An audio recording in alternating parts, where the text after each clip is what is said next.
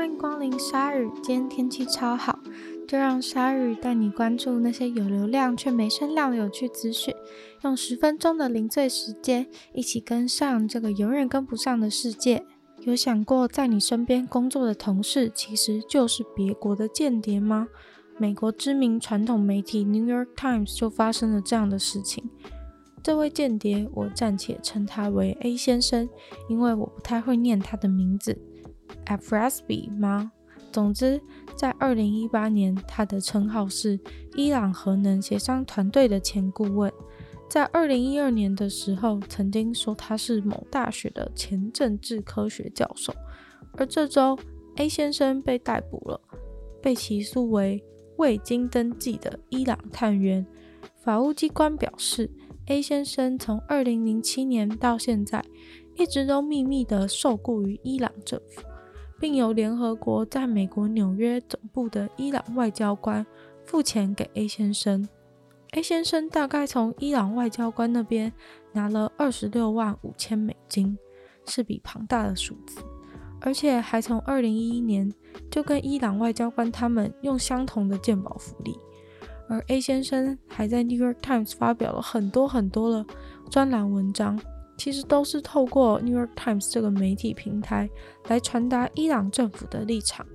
A 先生发表的文章内容都是受到伊朗政府的指示和管控，等于是把《New York Times》当成是伊朗的外宣平台。A 先生一九五七年生于伊朗，一九七三年时来了美国。他在《New York Times》工作的期间，也时常会把自己写的文章 email 给议会的人，试图影响他们在核能方面的决策。A 先生二零一五年甚至还有直接帮助伊朗外交部修改要登上《New York Times》的文章。在这些年间，他在各大媒体上刊登的文章社论多达几百篇。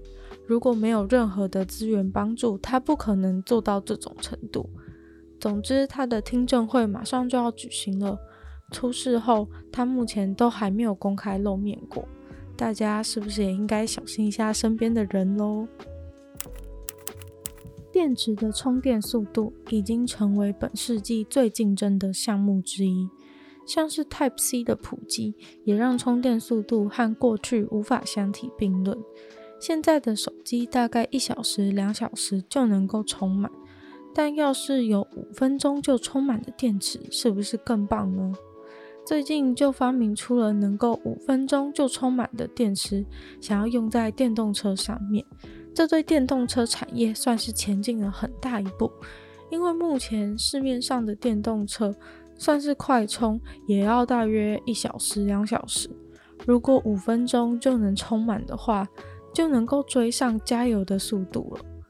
电动车可说是现在的潮流，不仅比较环保，也不臭，而且还有独特的乘车体验。但是还是不少人会担心，要是旅途中电池没电要怎么办？于是这款最新最快的充电电池，就由一家以色列的公司 StoreDot 研发出来了。StoreDot 这家主打研发超快速充电电池的公司。目前也制造了手机、遥控无人机和摩托车的电池等等，而像是 Samsung 就投资了 StoreDot 不少钱，认为他们是很有前景的，也许以后也能与 Samsung 的手机做结合也不一定。StoreDot 的 CEO 表示，之所以致力于研发超快速充电的原因是，他认为电动车目前的价格已经被压下来了，如今电动车最大的阻力。就是充电要充一两个小时，这件事情会让人很焦虑。要是今天在旅途中发生预期外的情况，像是迷路或是塞车，路途增加了，用电增加了，那在旅途中还要额外再花一两个小时坐在充电站的体验真的不太好。虽然大家觉得五分钟就充好电很不可思议，但是他们现在试出的电池不只是 prototype 而已。而是已经透过大量生产的生产线做出来的版本，随时可以直接进入市场。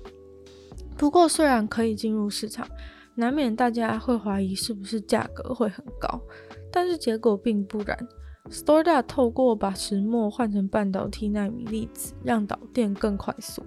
目前比较常用的半导体纳米粒子是锗，但是 Storedot 想用矽，系比较便宜，所以应该能够将价格压到跟现在的锂电池差不多。而接下来的瓶颈就会是充电站的设施问题。因为要快速充电的话，充电站的设备就必须要更新，所以想要轻易看到五分钟充电的电池，可能还需要等个三年吧。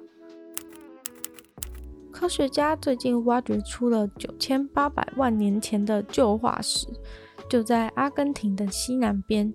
他们推测，可能这个化石是有史以来挖掘出来最大的一只恐龙。科学家找到的这块化石就有一个人那么大。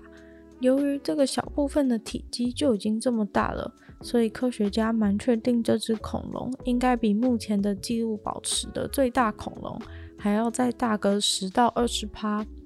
这只恐龙是 Sauropods，犀脚下目，梁龙和腕龙都是这类的。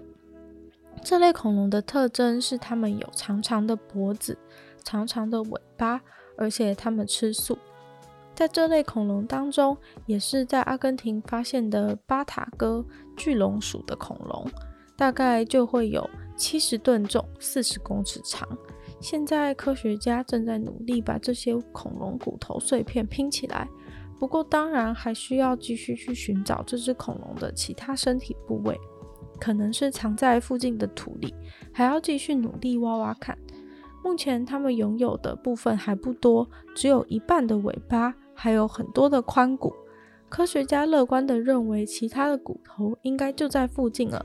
而这些骨头是从九千八百万年前的岩层当中出土的，大概属于晚白垩纪，有希望找到完整的恐龙，让他们非常的高兴。只不过要把全部挖出来，大概还需要好几年的挖掘时间。忘了说的是，其实这已经是他们挖了五年之后的成果。挖掘恐龙真是不容易啊！